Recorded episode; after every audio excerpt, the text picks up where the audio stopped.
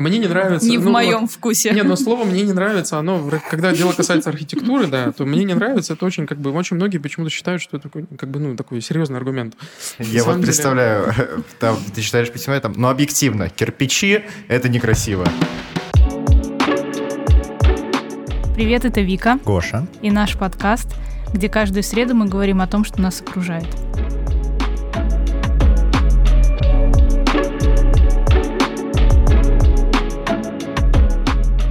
Привет, Иван. Привет. Привет. Как твои дела? Ничего, нормально. Сегодня мы позвали Ивана, как вы уже поняли. Иван, расскажи о себе, пожалуйста. Так, здравствуйте, да. Э, Иван Сергеев, архитектор, бывший главный архитектор Нарвы а с 2016 года по январь сего года. И в данный момент, как сказать, начальник сферы природосберегающего строительства в Министерстве экономики и коммуникаций Эстонии. Это значит, что ты отвечаешь за то, чтобы как можно больше зданий имели категорию А++.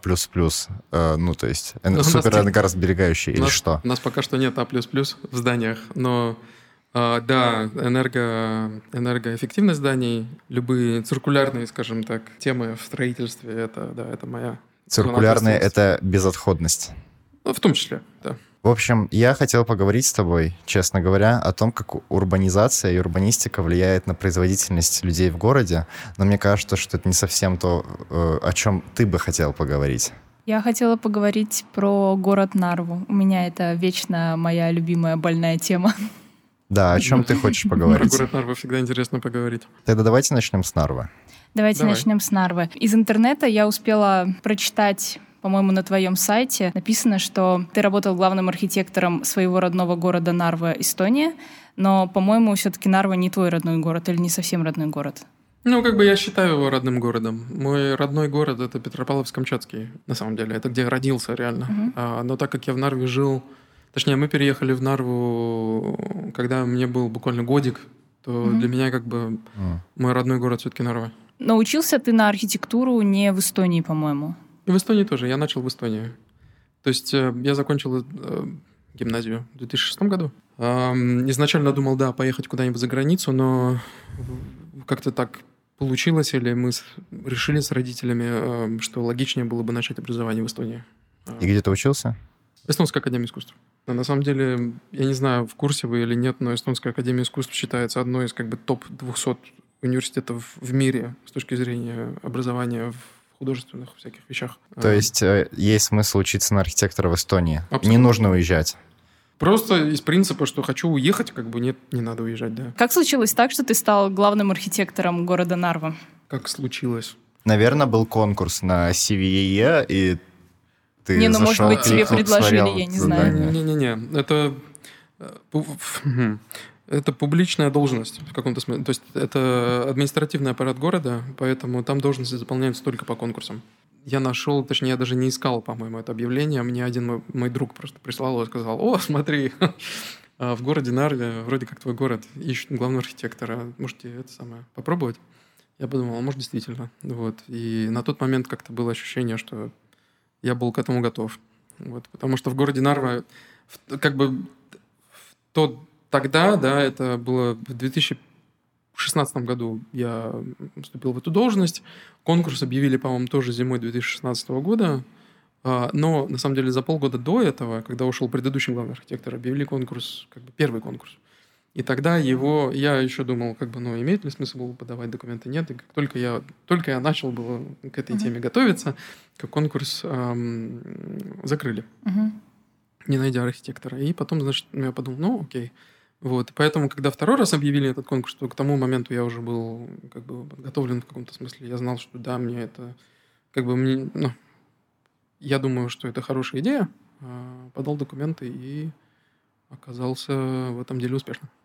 В общем, я ничего не знаю, если честно, о работе архитектора, и тем более главного архитектора, но у меня есть, как правильно Гоша перед подкастом, до того, как мы сели записывать, заметил, э, такое, может быть, шаблонное представление, что это человек, который разворачивает огромные листы ватмана на большом столе, берет, достает линейку, карандаш и начинает что-то делать. Мгм. Как на самом деле выглядит э, работа главного архитектора города? Ну, то есть я прихожу на работу, наверное, в 8 утра, и что я делаю? Ну да, здесь надо, может быть, немножко скажем так, подумать о том, чем отличается... Ну, как бы есть архитекторы, да, просто архитекторы. И тут есть вот какой-то такой чувак, его называют главным архитектором. Mm-hmm. И этот главный архитектор, он работает на город.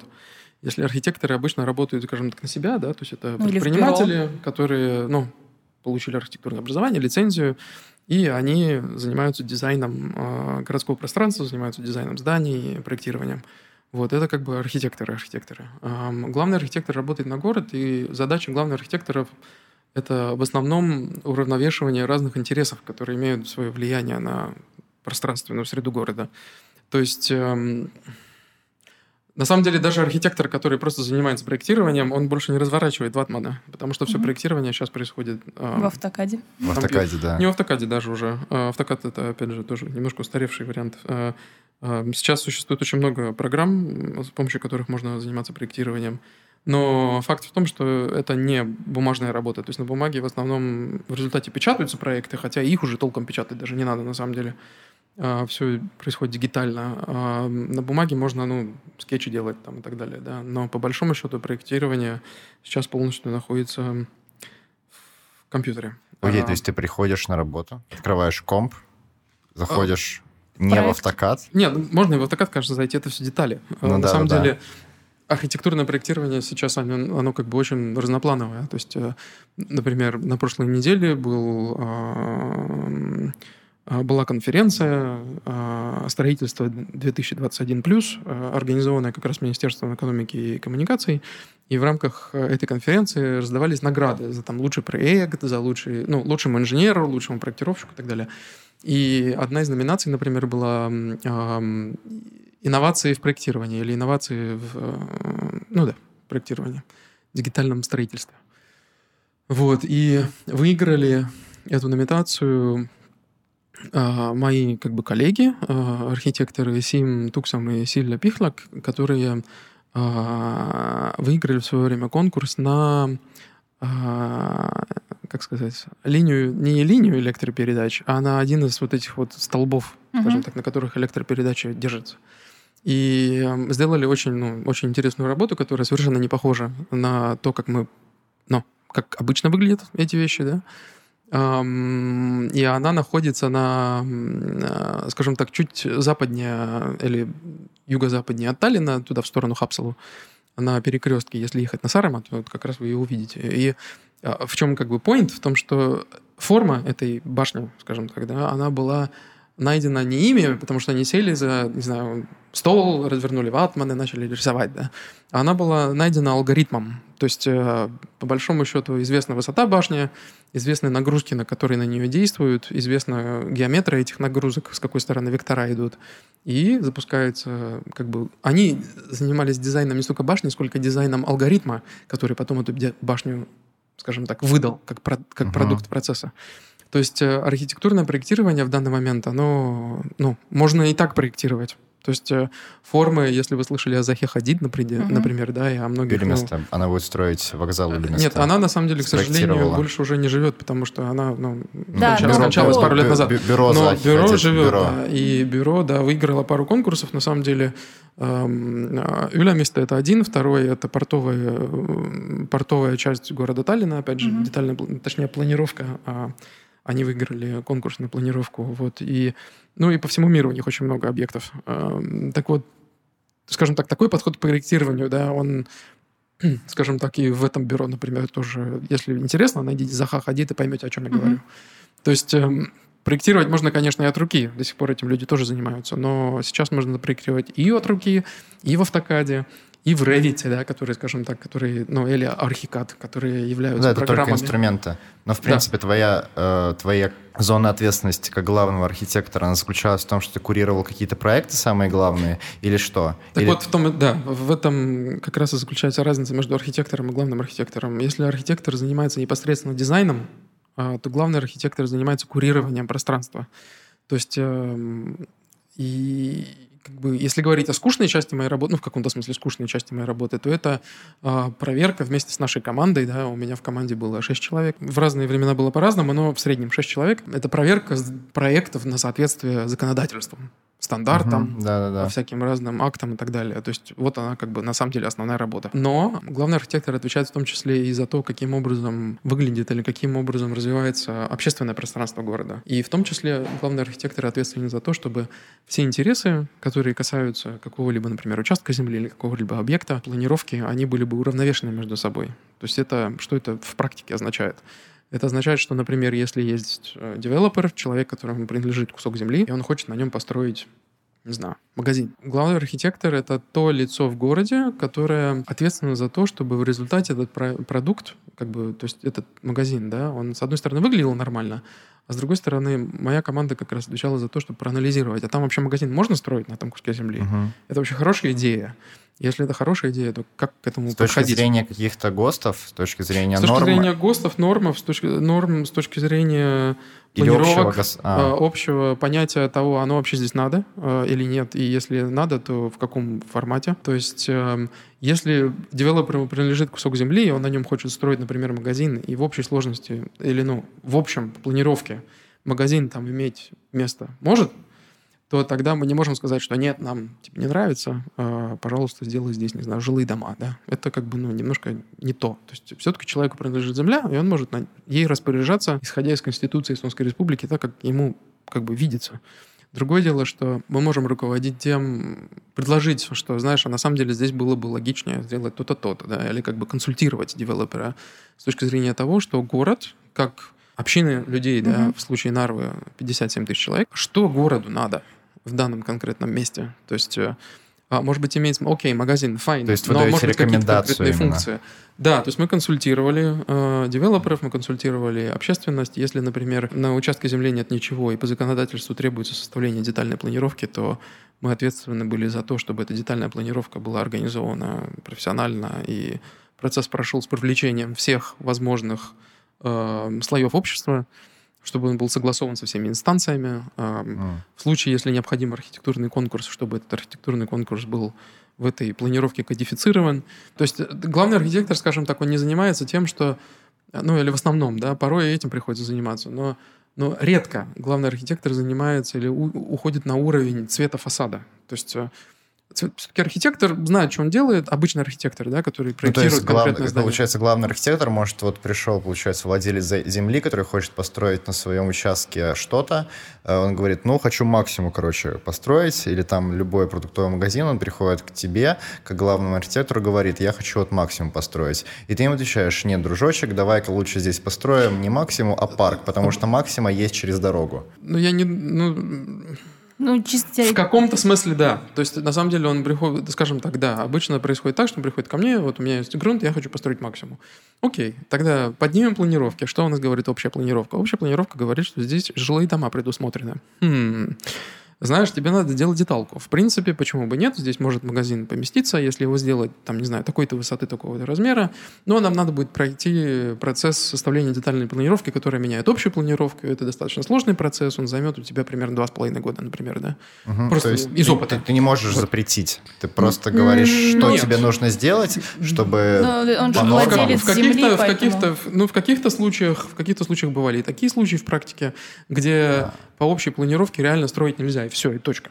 Понятно. А человек просто купил себе грунт, он этого или не знал, или притворялся, что не знал, и приходит, потом разводит руками и говорит, знаете, а я типа купил, а мы говорим, ну, сори, как бы эта планировка здесь существовала до того момента, как ты купил этот грунт, когда ты его покупал, ты, в принципе, мог бы как бы проконсультироваться. Это вообще что-то можно делать или нельзя? А так как ты купил его не проконсультировавшись, э, а тут несколько уровней, скажем так, запретов, то, ну, как бы сори.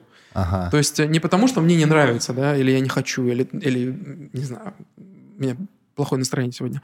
а Потому что есть определенные законодательные Нормы, да. акты, есть определенные как бы договоренности, раньше, которые были ранее заключены в виде планировок, которые не позволяют здесь развивать именно такой объект. И получается, мы говорим не только о самом объекте, но, например, к тебе приходит какой-то землевладелец и говорит, я хочу построить здание в форме белки.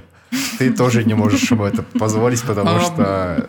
Или можешь, не знаю. Я уверен, я просто уверен, что э, не может прийти человек, э, который живет, предположим, в Каламае, и сказать, хочу построить э, здание... Хочу, не, ну, не здание, а хочу построить здание в жанре э, ампира А, а, а, а, а Колома это все деревянные дома, и у него будет такое гигантское монументальное сооружение. Это, этим тоже занимается, получается, главный э, архитектор. Он не позволяет э, возникнуть зданию самое... в стиле ампир, там, где деревянные дома. Видишь, самое главное, опять же, есть ли договоренности на эту тему. Поэтому и планировки как инструмент, они настолько важны. То есть планировки сейчас, опять же, тоже может быть немножко, ну, разные стереотипы есть о том, что значит планировка. Да? Планировка — это, по большому счету, да, чертеж и пояснительная записка, которая объясняет, что на конкретной территории можно делать. То есть это конкретный чертеж, который говорит, здесь можно 5 этажей, такой-то формы, ну, такого-то, не знаю, примерно формы, да. Тут можно столько-то, здесь должна быть парковка, тут, вот, пожалуйста, парк и детская площадка. Но эти планировки, они не рисуются кем-то просто потому, что они так думают или они хотят. Есть, э, с одной стороны, да, видение в планировках всегда какое-то э, существует. То есть архитектор подумал, разложил территорию, пустой грунт, например, да, таким образом, как он считал самым правильным. Но планировки потом направляются на общественное обсуждение.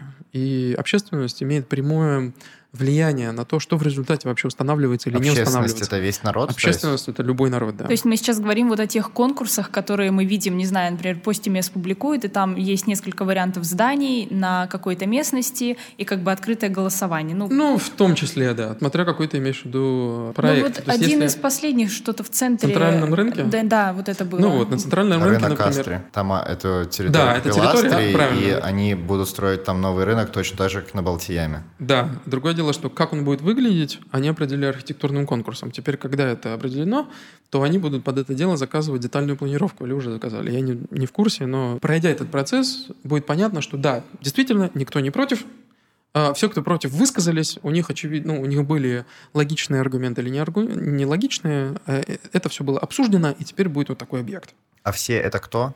Все, кто против. Кто По против? законодательству в Эстонии любое лицо может выразить, как бы высказать что угодно по какому угодно грунту. А. То есть, живя здесь, например, да, в Таллине и будучи из Нарвы, я могу, например, иметь мнение по поводу того, как должно развиваться, не знаю, как, как строить магазин на Сарема. То есть, э, если у меня есть какой-то в этом интерес, или мне просто интересно, да. И как ты можешь высказаться? Пишешь местное самоуправление письмо, что вот у вас а. идет такая детальная планировка, по ней сейчас идет публичное обсуждение, и у меня есть такие-то соображения, или такие-то там, такая-то критика. Я думаю, что это не очень хорошая идея, потому что раз, два, три, четыре, пять, да. То есть, опять же, не просто, что мне не нравится зеленый цвет, и поэтому такого магазина, я думаю, здесь быть не должно. Как бы это немножко не тот уровень. Эм, Обидно. А, да. К сожалению, такого очень много на самом деле. Да? Серьезно, Но... прям пишут люди, слушайте, по-моему, мне не нравится... Не в ну, моем вот, вкусе. Не, но слово «мне не нравится», оно, когда дело касается архитектуры, да, то «мне не нравится» это очень, как бы, очень многие почему-то считают, что это такой, как бы, ну, такой серьезный аргумент. Я вот деле... представляю, там, ты читаешь письмо, там, но объективно, кирпичи — это некрасиво. Ну вот, да, такого типа переписку тоже имел честь читать и на нее отвечать, да, то есть это все есть. Но видишь, в каком-то смысле надо, и действительно, когда мы говорим об архитектуре, мы, ну, часто говорим о каком-то стиле, да, о самовыражении, об искусстве. Но с другой стороны, эта архитектура, она всегда помещается, или ее можно как бы абстрагировать на какой-то уровень, на котором ты можешь говорить все-таки об объективных вещах. Угу. То есть э, количество пешеходов, которые должны идти мимо, они помещаются вообще между вот этим зданием, которое ты только что задизайнил, и, пеше... и проезжей частью. Или здесь надо здание немножко подвинуть? Должен здание, если оно очень большое, имеется ли проход сквозь это здание? Может ли человек не обходить его там полтора километра, да? ну, утрируя. Вот. Таких зданий у нас в Эстонии, по-моему, даже нет. Полтора километра походить. Кроме Эстонского национального музея в Тарту. А, а, но или же, или же надо построить, да, действительно какой-то, ну не то, что Закрытый коридор, Веркеску да. зимой. Там, ну, там по ощущениям даже... Там не полтора километра. По ощущениям все, все пять. Ну да, да, когда ветер дует. Вот, вот. Вот, то есть, эм, то есть вот такого рода вещи, да. И потом тогда уже определяется, нужен там архитектурный конкурс, как он будет выглядеть в результате это дела и так далее. То есть э, вот она работа главного архитектора. А, то есть я не критикую, скажем так, конкретный цвет фасада в большинстве mm-hmm. случаев, да, да, или не критиковал. Сейчас я там не работаю, но в роли главного архитектора это не столько это входило в мои, скажем так, функции, хотя и это тоже. Да, но в какой-то а, критический но, момент, когда... Но да, но до какого-то этапа, да, то да, есть да, или да. до какого-то уровня, то есть совсем в какой-то маразм впадать ну, тоже да, да, нельзя, да, конечно, где да. вот не люблю этот цвет и все, да, то есть э, И даже если какой-то цвет, например, если не идет разговор о каком-то цвете, то этот цвет предлагается с какой-то целью или по какой-то причине. В архитектуре, на самом деле, на удивление, мало субъективности.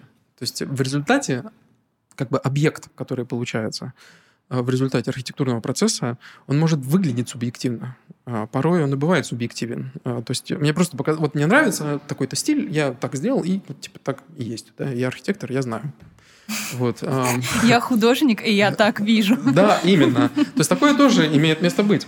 Но на самом деле в большинстве случаев в архитектуре за конкретным объектом очень большое количество продуманных, совершенно практических нюансов, да. нюансов. То есть э, почему здание именно вот почему именно такой угол, а не такой, да, почему такая высота, а не такая, почему здание, например, идет э, как бы чем выше, тем уже, да, то есть, ну, вот какие-то такие моменты, они обычно являются результатом мыслительного процесса, а не просто чего-то там, не знаю. Наброски. Почему, кстати, реально чем выше, чем уже, почему так? Но есть разные, есть разные, опять же, причины, да, это такой просто в голову сейчас пришло мне а. пример классический нью-йоркский, если вы помните, знаете, то в 30-е годы здания стали, ну, так как технология развивалась, здания становились все выше и выше, а улицы-то все такие же узенькие-узенькие, и в результате здания стали такими высокими, что если, ну, угу. на территории Нижнего Манхэттена, например, походить в Нью-Йорке, то там будет понятно, что там здания очень высокие, расстояние между ними, ну, вообще мизерное. То есть ты смотришь из окна в окно, и света нет э, на улице. И поэтому в какой-то момент был принят э, знаменитый Нью-Йоркский строительный кодекс, э, который, скажем так, ну, что-то вроде планировки по нашим сегодняшним mm-hmm. понятиям, да, но в тот момент было сказано конкретно, что если здание становится выше такой-то высоты, то оно должно отступить такое-то количество метров, э, точнее футов, да, а, или ярдов, э, если мы об Америке говорим, от линии улицы, и чем оно выше, тем оно становилось как бы, ну, такой получился своеобразный, слой, не слоеный, а многоэтажный торт, да, то есть э, внизу база была очень широкая, большая, и чем оно выше, тем оно как бы было уже. Uh-huh. Поэтому, когда мы смотрим, например, на тот же самый, не знаю, классику нью-йоркскую, да, там, этот самый Empire State Building, то видно, что у него база очень большая, и он как свечка идет как бы выше. Mm-hmm. Чем он выше, тем он тоньше. И это не просто так, потому что, опять же, кому-то показалось, что так надо, да, а потому что в какой-то момент а, по абсолютно объективным причинам а, возникла необходимость регулировать строение, строение в этом городе именно так, и это было договорено на высоком уровне, и поэтому здания такими и стали. Для тебя лично красиво — это когда функционально или когда визуально приятно? Ну, видишь, опять же, слово красивое это как слово нравится, не нравится. Оно настолько субъективно. Ну да, да. Что тебе больше нравится, когда mm-hmm. здание приятно выглядит, то есть оно там, знаешь. Нет, смотри, мне нравится больше всего, когда здание приятно выглядит и работает тоже. То есть mm-hmm. я, я о чем и говорю, что оно не может просто выглядеть приятно. Это как плохой стул. Да, то есть плохой стул бывает каким? Он бывает уродливым, на нем не хочется, не хочется сидеть, с одной стороны, да, мы все такие стулья знали, mm-hmm. знаем. школьные парты. Вот, а, то есть, с одной стороны, да. А с другой стороны, есть эм, стулья, которые настолько красивые, что их только, тоже невозможно использовать. То есть есть э, в истории дизайна очень много таких флопов, да, где стул-то очень красиво выглядит, но сидеть на нем невозможно. Таким образом, стул ли это? И вот, вот здесь вот как раз и надо вот эту вот грань, точнее, скажем так, баланс вот этот находить, где то, что ты делаешь, это стул, но он и выглядит хорошо. И то же самое со зданием. Здание не может быть или красивым, или функциональным. Оно должно быть красивым и функциональным. И только тогда это архитектура. На самом деле принципы архитектуры были заложены еще, как бы которыми мы до сих пор руководствуемся, они были заложены еще чуть ли не 2000 лет назад. Был такой один товарищ, Витрувиус, звали его, инженер mm-hmm. в свое время, римский. Вот, и он дефинировал архитектуру как э, состоящую из трех компонентов. Это а, функциональность, структурная сила, mm-hmm. или ну, функционал с точки зрения исполнения какой-то функции, затем э, то, из чего эта вещь сделана, и твердая ли она, и может ли она сама себя держать, то есть, скажем так, инженерная составляющая. Uh-huh. И третье — это красота. Э, как это было? Утилитас, фермитас и винустас, угу. на латинском языке. Три вещи. И аргумент, который до сих пор как бы никуда не делся, это то, что архитектура — это когда у тебя все три. Угу. Если у тебя просто utilitas, то оно и есть просто utilitas, как бы, да. Если оно у тебя просто venustas, то ну, замечательно красиво, но использовать невозможно. То есть э, архитектура составляется вот из когда все три компонента есть, когда оно исполняет какую-то функцию, когда оно логично с точки зрения своего внутреннего инженерного, скажем так, напички своей или того, как оно держится в воздухе, и когда оно выглядит хорошо, вот это и есть архитектура. Все остальное это так. Как далеко Нарве до архитектуры? Недалеко совершенно. То есть в Нарве основное количество построенного пространства, естественно, было построено ну, после Второй мировой войны, да. То есть э, старая Нарва исчезла, как мы все знаем, э, было разбомблено в свое время. Ну там, да, там буквально, по-моему, больше... Там осталась ратуша, и вот э, сейчас норвитяне поймут, около 12-этажки там есть такие белые домики каменные, двухэтажные. Вот это, по-моему, В общей сложности, по-моему, здание. Вторую мировую войну пережило, по-моему, то ли 17, то ли 19 зданий угу. в старом городе, в черте старого города. То есть, э, например, здание прокуратуры, э, которое да, вообще оригинал, да, э, исторический, здание ратуши, которое угу. было все время перед, оно все-таки ну, пострадало, было перестроено частично, и сейчас будет опять же ремонтироваться. А затем, что у нас еще такого, вот прям оригинал-оригинал? А, отель Ванолин, который стоит да. на улице угу. Вестерова, не Вестерова, а с другой стороны. Пимая. То есть Где это уже, опять же, оригинальное сад, здание. Да, да, да в общем, в Нарве остались То есть старые, старые здания. здания есть какие-то, их очень мало. То есть в свое время в, в Нарве было более, по-моему, двух тысяч зданий, а из них осталось 19, да? Ну, Опять же, я могу с точной цифрой здесь немножко врать, но вы понимаете, о чем я говорю. Ну, да? во Вторую да, да, мировую, да. да. Это не так важно. Это не Нарву так важно. разбомбили вот. и отстраивали Нарва. заново, да. Да, это старая Нарва. И как бы по большому счету Нарва — это как бы такой город, в каком-то смысле трансплант, да, то есть там и люди оригинальные толком не остались, потому что в свое время их до бомбежек вывезли, и потом обратно, в принципе, толком никого не пускали. Это новые mm-hmm. люди, которые там живут. А если говорить об истории, я так понимаю, то, что после того, как ее размобили, Советский Союз хотел сделать там коммунистический рай, коммунистический идеальный город. Ну, Советский Союз, в принципе, хотел везде коммунистический рай сделать. Но, но фишка в чем? Возвращаясь к архитектуре что физическое тело города в основном состоит из зданий, которые построены после Второй мировой войны и до 90-х годов, да? Угу. То есть во время Советского Союза, когда город рос, как на дрожжах. Вот. После этого определенная стагнация, ну и возникают определенные, скажем так, единичные э, здания, которые сейчас в Нарве есть. Но из, из многих зданий, которые возникли ну, вот, в последнее время, я бы сказал, бы, что архитектура, вот архитектурно, с точки зрения архитектуры качественно сделанных вещей очень много. То есть, ну, колледж — это obvious choice, как бы, да, то есть о нем знают все. Это, ну, один из вообще топ-объектов, я думаю, во всей Эстонии, по большому счету. Ну, вот. теперь еще променад сделали. Променад, затем здание Липовки, правильно? Да. Эм, Астри в новом его формате в принципе неплохо сделан, как бы, ну так, ничего. Вот. Затем э, только что открылся реконструированный замок, новые совершенно части замка, которые раньше никогда ну, не были открыты для посещения. А, ратуша в скором времени возникнет. Lidl а, магазин, да, в Нарве будет выглядеть как ни один другой Lidl вообще во всем мире. То есть э, есть объекты, которые... А, Академия, этот самый, как его? Академия... Учебный комплекс э, Академии МВД. МВД, да. То есть, э, опять же, совершенно новое здание. здание. Открылось, Бабалава. Граница. То есть, сам пограничный пункт. Да-да-да. Да, тоже совершенно новое здание, сделано неплохо. То есть, э, как бы, а, ну, вот. То есть, э, по большому счету, в Нарве с архитектурой это неплохо, кстати. А что делать с Крейнгольмом? Крейнгольм, если кто-то вдруг не знает, это гигантский, очень большой монументальное сооружение, бывшая фабрика, которая сейчас заброшена. Это ну, мануфактурная фабрика, да, которая находится, ну, так получилось, что на окраине города Нарвы, рядом с российской границей, там есть переход Парусинка. И это гигантское заброшенное здание, с которым непонятно, что сделать. Когда-то из него хотели сделать институт. На самом деле оно частично работает. То есть оно преимущественно, конечно, закрыто. Сейчас там проходят экскурсии. Туда можно даже записаться. По-моему, 5 евро стоит или что-то такое. В Фейсбуке, кому интересно, найдут.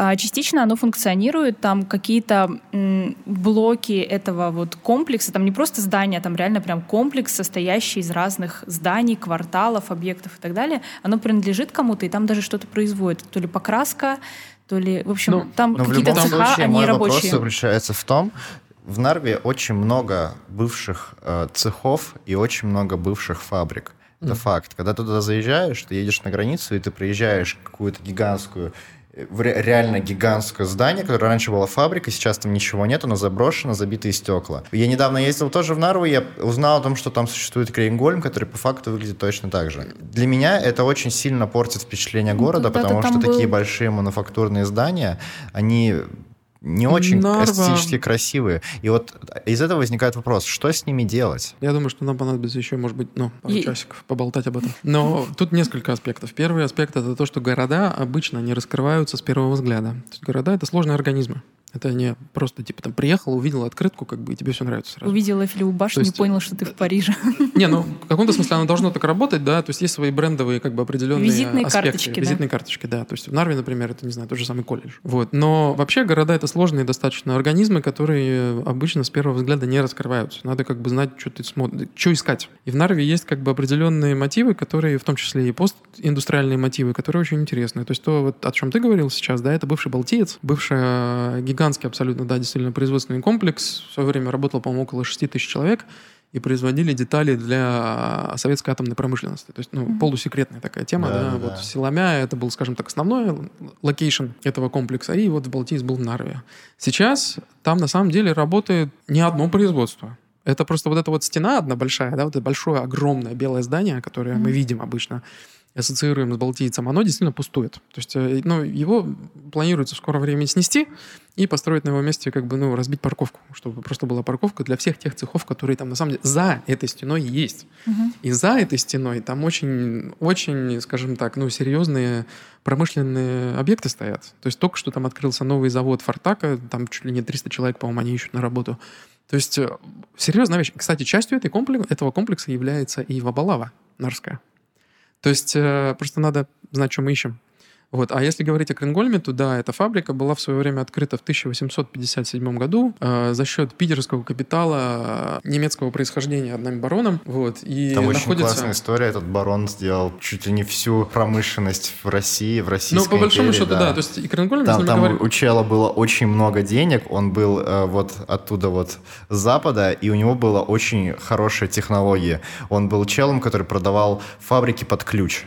То есть приходил к нему кто-то из России и говорил, я хочу построить гигантскую фабрику, и мне нужно, чтобы она работала. Этот э, человек, который его, по-моему, Сноп, как-то так зовут, Кноп. э, он ему отвечал, отлично, все будет, бомба, найду тебе людей, все будет работать прекрасно, находит, все работает. И в какой-то момент он решил сделать прям идеальную вещь, и сделал Кремгольм, потому что с точки зрения э, тогдашней актуальности это было реально передовое здание.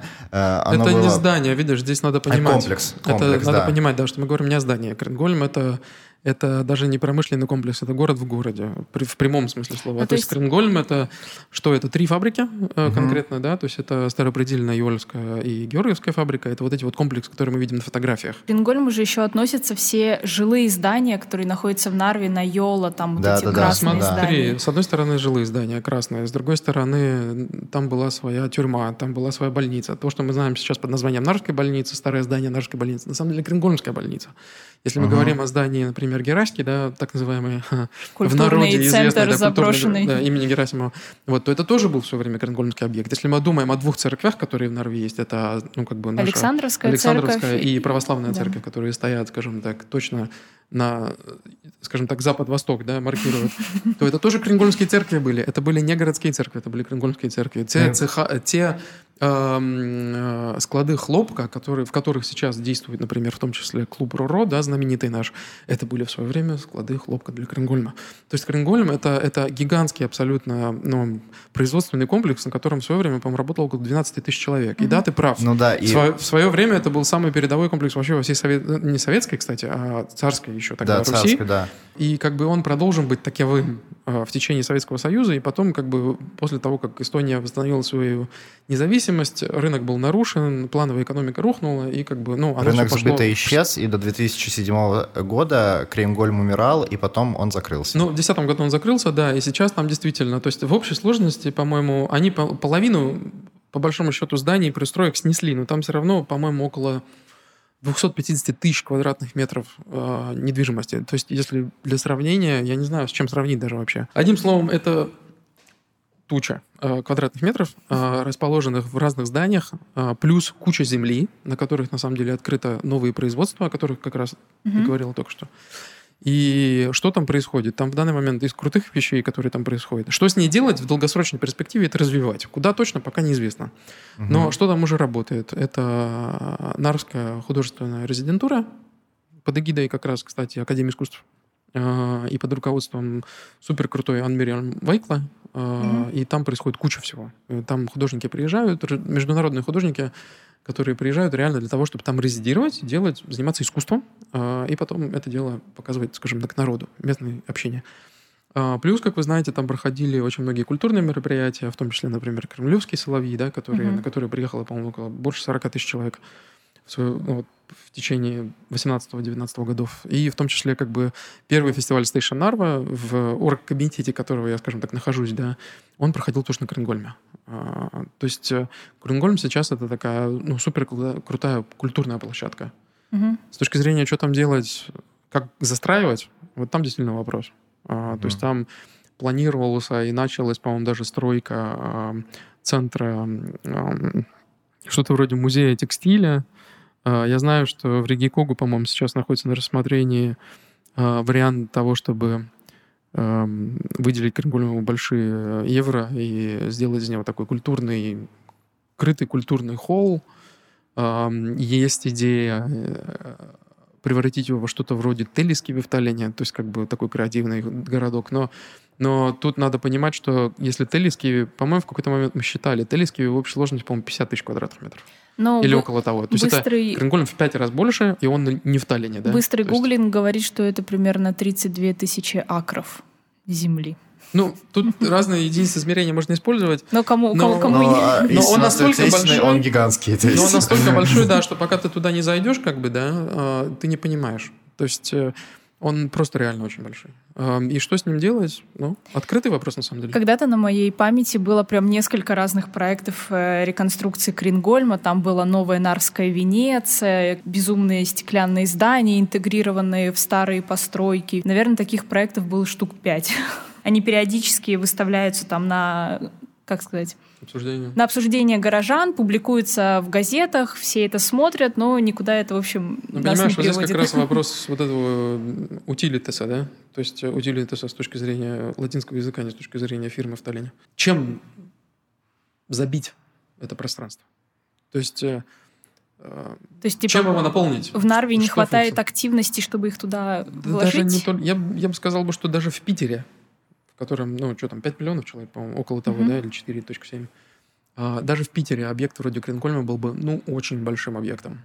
Mm-hmm. То есть э, масштабы Крингольма, они как бы, ну, вот Бруклин Ярдс, да, вот когда мы думаем о как бы мегаполисах конкретно и бывших постиндустриальных территориях, которые развиваются просто миллиардами евро, то вот этот Крингольм. А в какой-то момент посчитали, что на, развитие, на полное развитие Крингольма примерно миллиард евро уйти может. То есть как бы здесь, ну, так скромно. Это если только реконструировать, не новое строить. А если новое строить, там еще столько же. То есть ну, это просто бешеные деньги могут уйти. Поэтому как бы есть о чем задуматься, да. Какой крутой был этот чел по фамилии Кноп, если он такое сделал в то время, да, во время царской России. Но не ну, суть. Египетские пирамиды тоже были построены, тоже были крутые чуваки. Поэтому, да, нет, ну, многие вещи, о них можно думать, да, как очень... То есть, э, чтобы решить проблему Крейнгольма, нужно просто дать ему время, очень много времени.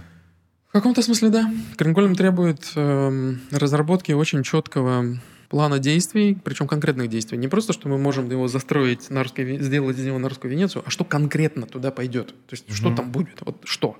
И кто этим будет руководить, кто будет заниматься брендингом, маркетингом и прочими вещами, то есть как это развивать как комплекс, не как куслек недвижимости, а как вообще феномен. То есть Конгольм требует такого отношения. И пока что, да, зубы очень у многих, скажем так, на этом деле не хватает своих. Ты сказал о том, что у Нарвы есть какая-то вот, ну то есть у каждого города есть своя изюминка. изюминка.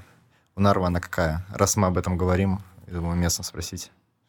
Как ты думаешь, Типа пограничный транзитный город или нет? Ну, это один из идентитетов Нарвы, да. Знаешь, это это, опять же, очень сложный вопрос, который очень сложно вот так вот в три предложения поместить. Я не знаю, что вы сами думаете. Когда приезжают мои друзья в Нарву, там, не знаю, первый раз или второй раз, обычно, ну, это традиционно, там должна быть экскурсия по городу. Кто приезжает, все всегда очень восхищаются, типа, Нарва такой классный город, здесь только все построено. Ну, кроме шуток, нам, то есть абсолютно серьезно. У меня есть мечта, что однажды я приеду в Нарву, никому не скажу, что я знаю этот город, чтобы мне кто-нибудь провел Ну, экскурсию показал. по. Нарве, чтобы я наконец увидела, чем мои друзья восхищаются. Потому что, если честно, как-то очень сложно сказать. Да в Нарве, видишь, есть такая определенная какая-то необузданность, да? Мы- есть- Для меня Нарва — это вообще два разных города. То есть э, для, для меня, я там не частый, и, но при этом я видел этот город, э, вот, и, и я немножко знаю его историю. Для меня это реально та- так и осталось, что это же Нарва, она же не всегда была Нарвой и Ивангородом, да? Э, Очень долго это был это было два города, но разделены они были не по реке, а так, то есть по другой оси. На Пр- Прусинку плюс Крейнгольм, с одной стороны, получается, и уже на непосредственно Нарву, вот в сторону моря. Со стороны, получается, моря ты видишь, э, там есть объект, там есть колледж, там есть ратуша, там променад, там граница, там интересно, то есть там есть чем заняться, мне было бы, да. Но с другой стороны, там как-то грустненько. Но, с другой стороны, там есть Кренгольм. То есть, Точка. э, Кренгольм и, Кренгольм и, скажем так, эм, та же самая художественная резиденция, да, которая существует на его территории. Э, То есть, э, когда я, я бы сказал бы наоборот, что если делать какие-то фестивали, да, например, как мы сделали, ну тогда вот в 2018 году первый Мгм. раз в Нарву, то если их вообще где-то делать в Нарве, то это делать на Кренгольме, если делать что-то реально большое.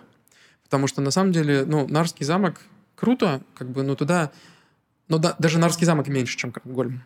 То есть, э, если делать что-то реально новое, реально совершенно что-то, ну, вообще космическое, то тогда это Грингольм. И, в принципе, опыты Соловьев и Стейшн Нарвы показали, что это так и есть. То есть там действительно на ежедневной основе, может быть, там как бы немножко и скучновато, потому что там действительно не так, ну там, как ты сам сказал, да, перечислил все объекты, которые есть на северной стороне, а на южной как бы, ну, не так много. Это так. Но, с другой стороны, например, я помню в свое время, когда я там еще работал в Нарве, то разговаривал, например, с маклерами э, по недвижимости. И они говорили, что, например, для молодых семей э, Кренгольмская часть вполне интересна, потому что там тихо, потому что там много зелени, потому что там нет вот этой всей суеты какой-то странной, которая на северной части города есть. И там, в принципе, как бы приятно. То есть Кому что надо, да? Кто, кто что хочет от своей среды получить, тот в ту часть как бы города и пере... Ну, скажем, там, так там и находится. Поэтому с какой-то точки зрения, да, это действительно два разных... Ну, не то, я бы сказал бы, что два разных города. Это все-таки две разных части города. все-таки город, все-таки он один на самом деле, идентитет один. А, но есть определенная разница, но эта разница не обязательно плохая Мгм. с точки зрения той или иной части. Здесь просто, опять же, надо знать, куда пойти. А, Да, это как правда. в любом городе. Это правда.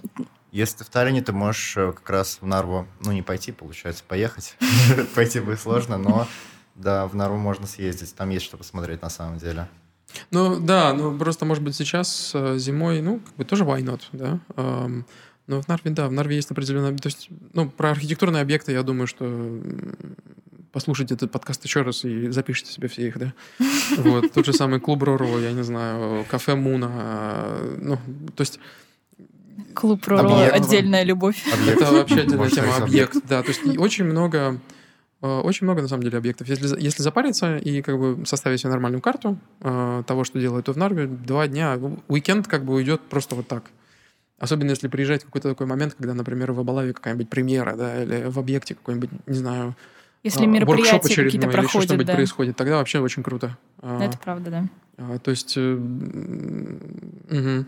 имеет смысл съездить в любом случае, конечно. Город влияет на то, сколько человек тратит времени на то, чтобы перемещаться в нем. Сколько стоит время человека? Средне... Ну, то есть время гражданина сколько стоит? Я не могу ответить тебе на этот вопрос, потому что у нас же у всех А, очень, у я- нас же я очень просто думал- разные я- я просто- точки. Я, я просто думал, что есть какая-то, знаешь, почасовая... Универсальная э, какая-то единица. да. Универсальная единица измерения э, количества денег, которые экономит город э, благодаря хорошей оптимизации. Грубо говоря... Эти исследования есть, да, просто я сейчас, ну, как бы вот так вот без подготовки не могу точно сказать. А, но, Но, они есть, этот да? вопрос исследован, да, и просто надо искать. Это, это надо искать. Я, я не знаю, насколько есть это. Такого рода исследования в Нарве нет точно. В Таллине может быть, или может быть оно составляется, я, честно говоря, не совсем в курсе, но такого рода исследования проведены в других городах. И исходя из такого рода исследований делаются решения о том, закрыть какую-то улицу или не закрыть, да, как бы открыть ли на ней бизнес или не открыть и так далее. То есть а, какой-то такой универсальной цифры я даже затрудняюсь сказать. Просто, да, отправные точки очень разные. Угу. Кроме того, что ты был главным архитектором Нарвы, ты еще руководил э, командой, которая подготовила заявку от Нарвы на титул культурной столицы 2024 Ой, года. Боже мой, это страшная тема. Который ушел в Тарту. Как думаешь, почему у Нарвы не получилось?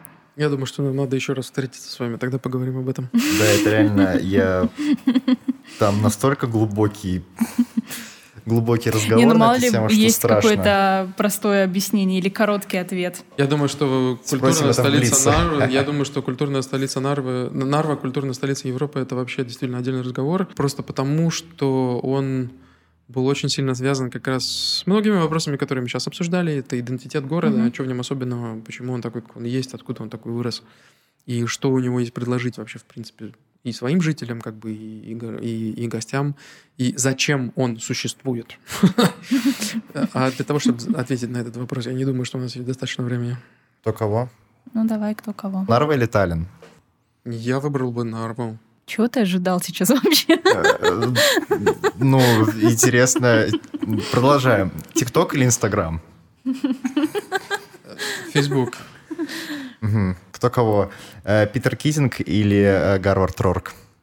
Тебе придется объяснить, кто это, а, потому Питер что Китинг, кроме тебя... Э, Питер а, Китинг, э, есть да. книга-источник про противостояние Питера Китинга, который является карьеристом, который готов делать так, как хочет заказчик, и не спорить с ним ради того, чтобы добиться лучшей должности и лучших отношений с начальством и сам стать начальником. И есть Гарвард Рорк, который является главным персонажем, который постоянно продавливает свою тему, независимости ни от, ну, независимости ни от чего, он идет к самому э, неуспешному архитектору, потому что ему просто больше всех нравится его идеология, он готов э, продвигать свои идеалы э, независимо от всего и ставит на победу. Ну и в конце, как бы в конце книги э, рассказывается, кто из них победил. Вот так, чья идеология побеждает. Вот это вот, что лучше всего двигает э, идеологию. Вот это вот э, можно сказать, даже эгоистичная последовательность своему, э, своей творческой идентичности или карьеристская составляющая Питера Китинга? Я думаю, что необходимо среднее, среднее что-то между ними. Потому что если на самом деле, если ну, как бы реально отвечать на этот вопрос, то тогда на тему этой книги на самом деле есть очень много как бы ну, критики, статей, обсуждений, как бы, что на самом деле не Хауард, не Гарвард, а Хауард Рорк, не Китинг ну, не являются, скажем так, идеалами. Угу. Потому что на самом деле... Ну, Но это две крайности. Э, да, именно. Это две крайности, они просто проиллюстрированы конкретной книгой. В крайности же, как мы знаем, лучше не впадать. Поэтому... У меня есть еще один вопрос, он не связан с кто кого, это просто... Он связан с моим любопытством. Ну, давай. На перекрестке у торгового центра Стокман возведут э, бюро с башней. Это новый проект. Он выглядит так, что он не очень, по-моему, вписывается, на мой субъективный взгляд. Да, в вот нашем это, инстаграме будет Вот, вот эта башня, да, мы куда-нибудь разместим в инстаграме или где-нибудь ссылку к этому выпуску прикрепим на статью. Я вот. отвечу быстро и просто. Я не углублялся в эту тему вообще. Угу. То, как оно выглядит, опять же, ну, видишь, тут, наверное, я испорчен своим этим опытом главного архитектора. То, как оно выглядит, да, действительно, определенные вопросы возникают. Почему оно так выглядит, я, честно говоря, не углублялся. Поэтому, может быть, там есть какая-то логика. Я не знаю. Архитектура в политике или политика в архитектуре? Насколько сильно, насколько много политики в архитектуре? Смотря с чьей позиции смотреть, но, в принципе, политика и архитектура, они взаимосвязаны достаточно сильно. Ну, тяжело, наверное, ответить по-другому, учитывая, что э, тебе нужно получить разрешение от города для того, чтобы вообще что-то там строить и планировать. Ну, это как бы самый такой простой способ рассмотрения политики, опять же, архитектуры. На самом деле политика — это что такое? Это, взаимосвязь, это взаимос...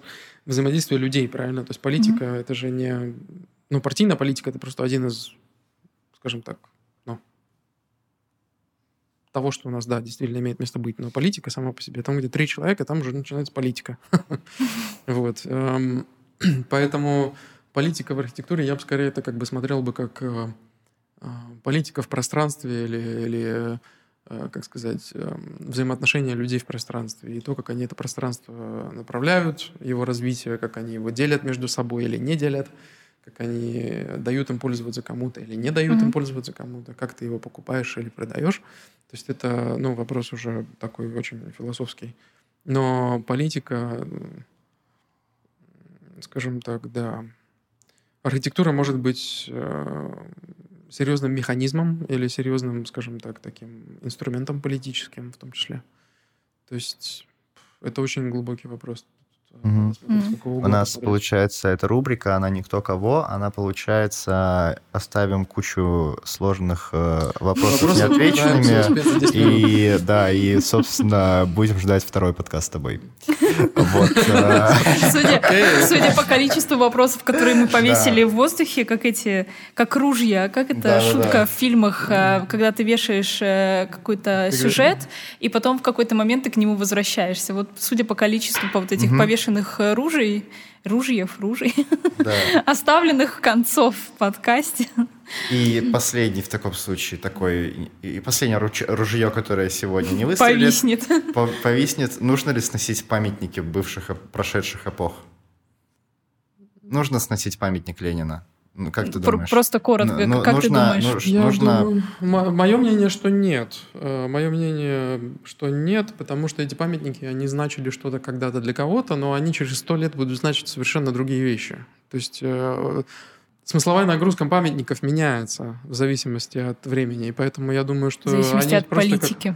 они просто как, да, как определенный как бы артефакт. Это то же самое, что э, ну, те же самые здания, да, они же тоже построены кем-то в свое время, и, может быть, этот человек нам не нравился, например, не знаю, сталинский ампир, да, вот, но они должны вот стоять или нет, или в Китае вообще как бы должны работать архитекторы или нет, или Китай, да, Китай это, не знаю, не демократическая республика, поэтому европейские архитекторы там строить ничего не должны быть, да, то есть такая полемика, она есть. Э, эм, Это немножко того же самого разряда вопрос. Э, Но мне лично нравится многослойность в пространстве. Может быть, это как бы нарская, Мгм. скажем так, тема, что у нас этой многослойности не очень много в нашем городе. И поэтому любая многослойность, будь то памятник или архитектура или еще что-то, она как бы приветствуется. Э, По крайней мере, мне так кажется. Вот. И поэтому я бы сказал, бы, что скорее нет, пусть они стоят. Просто надо постоянно переосмысливать, что они для нас значат в данный момент, в данном контексте, в данной культуре, в которой мы находимся. Мгм. Сами по себе памятники ни в чем не виноваты. Это правда. Да. Что ружья развесили. Ружья развесили. Будем ждать следующего подкаста с тобой. Мне кажется, его нужно будет обязательно записать. Спасибо, что пришел. Это Спасибо, да, тебе большое. Классная Что беседа, да.